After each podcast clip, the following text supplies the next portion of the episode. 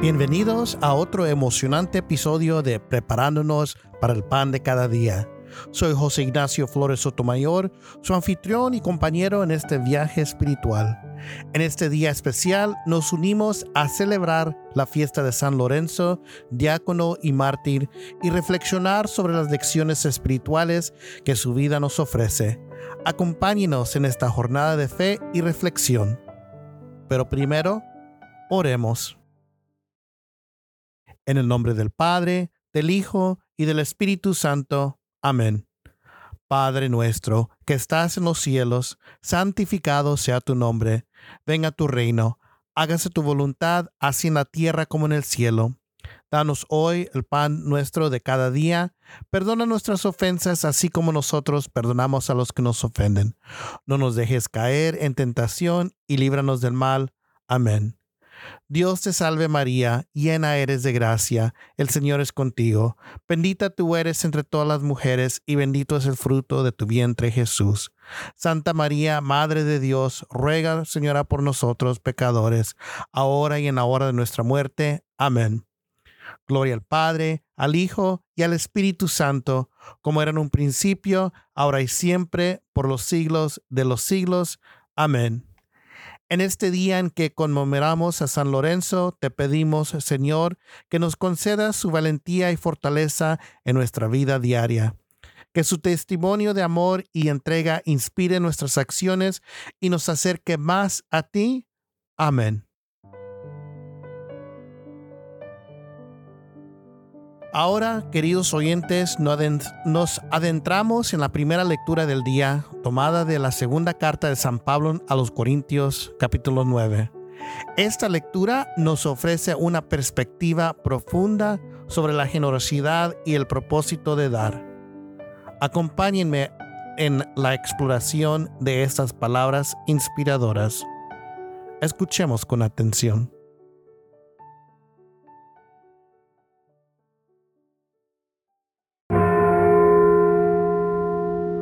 Hermanos, recuerden que el que poco siembra cosecha poco, y el que mucho siembra cosecha mucho.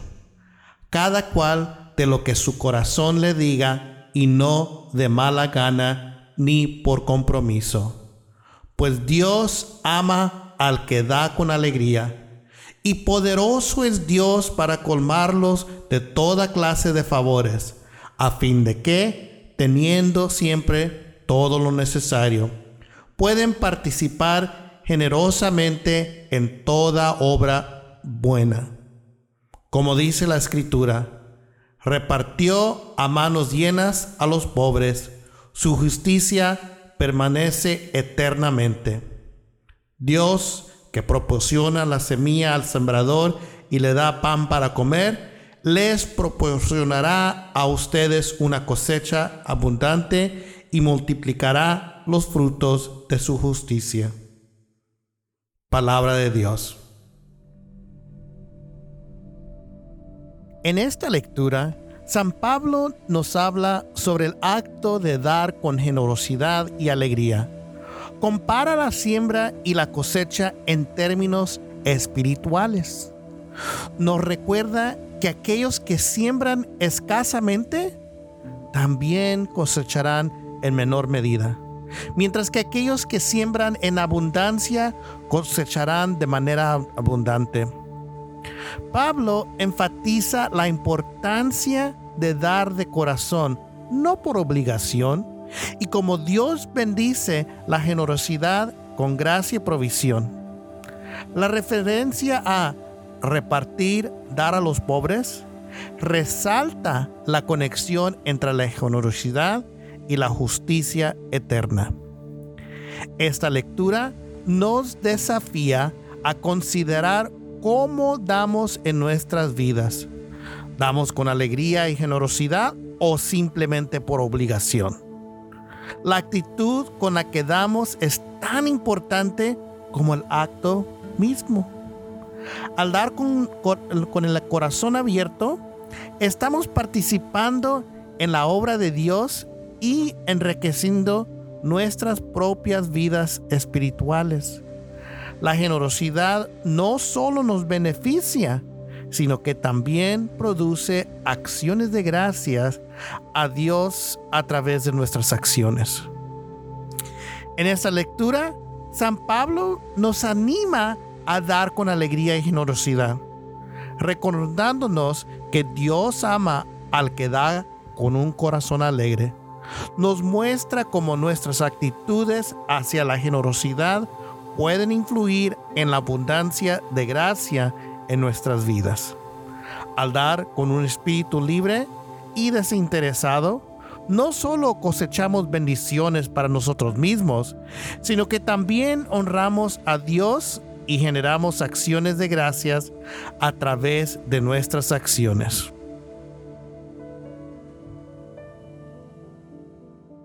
Ahora, queridos oyentes, nos sumergimos en el Evangelio de hoy, tomado del Evangelio según San Juan, capítulo 12, versículos 24 al 26.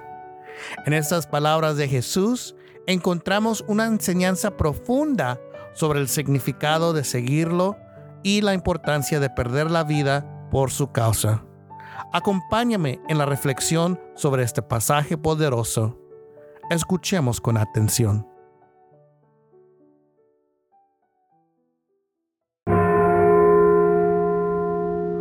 En aquel tiempo, Jesús dijo a sus discípulos, Yo les aseguro que si el grano de trigo sembrado en la tierra no muere, queda infecundo, pero si muere, producirá mucho fruto. El que se ama a sí mismo se pierde. El que se aborrece a sí mismo en este mundo se asegura, asegura, se asegura para la vida eterna. El que quiere servirme, que me siga, porque donde yo esté, también está mi servidor. El que me sirve será honrado por mi Padre. Palabra del Señor. En este pasaje, Jesús utiliza la analogía del grano de trigo para enseñarnos una profunda verdad espiritual. Así como un grano de trigo debe caer en la tierra y morir para dar fruto, también debemos estar dispuestos a perder nuestra vida egoísta para ganar la vida eterna. Jesús nos muestra que el amor a uno mismo no debe ser una prioridad sobre el amor y el servicio a Dios. Al servir a Jesús y seguir sus enseñanzas, encontramos verdadero significado y honra ante Dios. Este pasaje nos llama a considerar nuestra relación con Jesús y nuestra disposición a perder nuestra vida egoísta en favor de su voluntad. Jesús nos invita a tomar una postura radical al respeto, donde estar dispuestos a servirlo y seguirlo en todas las circunstancias es fundamental. A menudo, la búsqueda de la propia comodidad y deseos puede distraernos del propósito espiritual más profundo. Siguiendo a Jesús, encontramos un camino hacia la vida eterna y un significado más profundo en nuestras vidas. En este Evangelio, Jesús nos desafía a perder nuestra vida egoísta y seguirlo con todo nuestro ser. La analogía del grano de trigo nos recuerda que al renunciar a nuestras prioridades personales, podemos encontrar la vida eterna y un propósito más grande en el servicio a Dios. La invitación de Jesús a seguirlo en todas las circunstancias nos insta a una entrega completa y a vivir con un corazón dispuesto al servicio.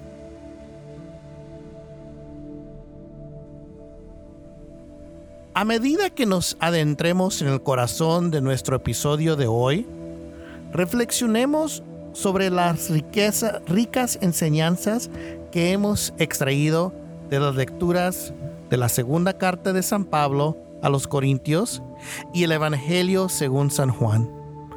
Ambas lecturas nos brindan una visión profunda de cómo vivir y servir con un corazón generoso y una mente enfocada en el reino de Dios. En la primera lectura, San Pablo nos recuerda la importancia de sembrar con generosidad para cosechar una con abundancia. Este mensaje nos invita a reflexionar sobre cómo nuestras acciones y actitudes influyen en las recompensas espirituales que recibimos. La generosidad y el servicio desinteresado son valores que honran a Dios y enriquecen nuestras vidas.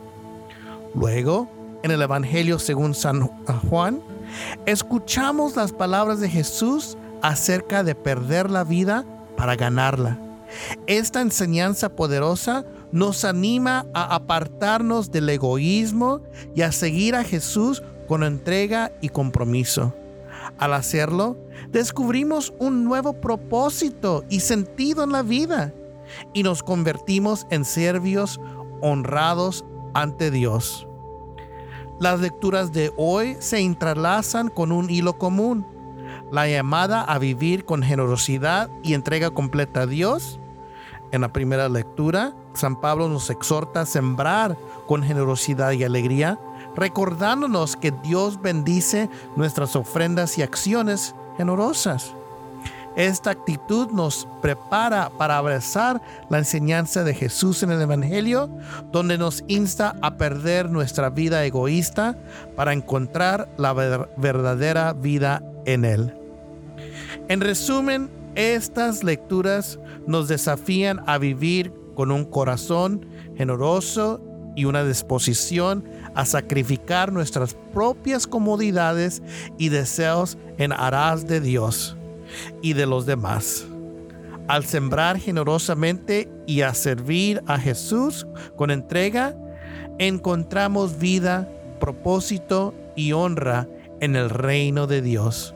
Nos unimos a la comunidad de fieles que han entendido que vivir para Dios es la verdadera clave para una vida plena y significativa.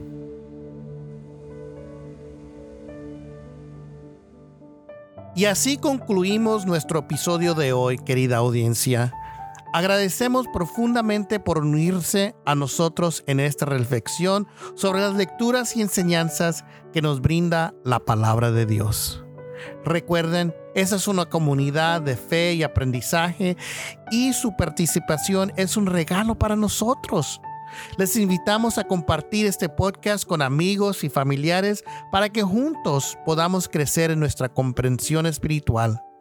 Si desean explorar más contenido, pueden visitar nuestra página web en pepcd.net. Además, nos pueden encontrar en las redes sociales, en Instagram y Twitter. Búsquenos como arroba y en Facebook también. Será un placer tenerlos en nuestra comunidad en línea. Que Dios les colme de bendiciones en este día y siempre, que encuentren inspiración y guía en su camino espiritual. Les deseamos un día lleno de luz y propósito. Nos reencontremos en nuestro próximo episodio, queridos amigos. Hasta pronto. En el nombre del Padre, del Hijo y del Espíritu Santo. Amén.